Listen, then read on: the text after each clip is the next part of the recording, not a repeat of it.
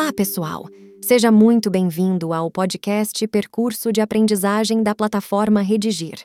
Ouça com atenção as orientações para aprimorar seus textos, ok? Abordaremos a necessidade de aplicarmos conceitos, informações ou recortes das diversas frentes do conhecimento. É possível aproveitar, pontualmente, dados da coletânea de apoio. Contudo, é preciso investir no repertório sociocultural próprio, quer dizer, no repertório colhido do arquivo pessoal do aluno, ou seja, do conteúdo que ele armazenou, quer seja em sala de aula, quer seja nas leituras que fez autonomamente ao longo de sua formação escolar. Tal repertório poderá ser levantado, como dissemos, das mais diversas áreas do conhecimento: história, atualidades, literatura, sociologia, filosofia, etc.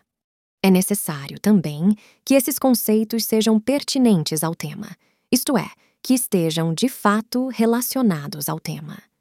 No exemplo abaixo, acerca do tema preconceito linguístico, há recortes da literatura, poesia de Oswald de Andrade e da história, cenas do descobrimento.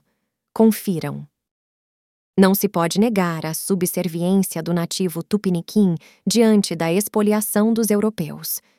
Tanto é assim que Oswald de Andrade, relendo criticamente as cartas do descobrimento, anotou que os portugueses vestiram o índio.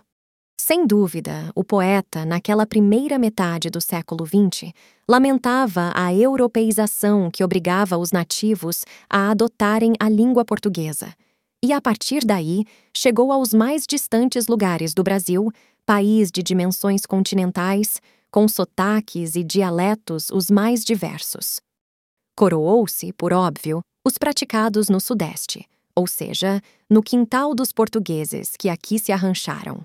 Desse modo, os falares das regiões distantes foram preteridos e surgiu o que hoje se convencionou chamar de preconceito linguístico.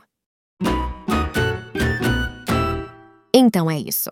Antes de nos despedirmos, deixo aqui um convite. Assine o podcast da plataforma Redigir no seu tocador de preferência. E, claro, não deixe de conferir também os demais conteúdos do percurso de aprendizagem. Um abraço e até o próximo episódio.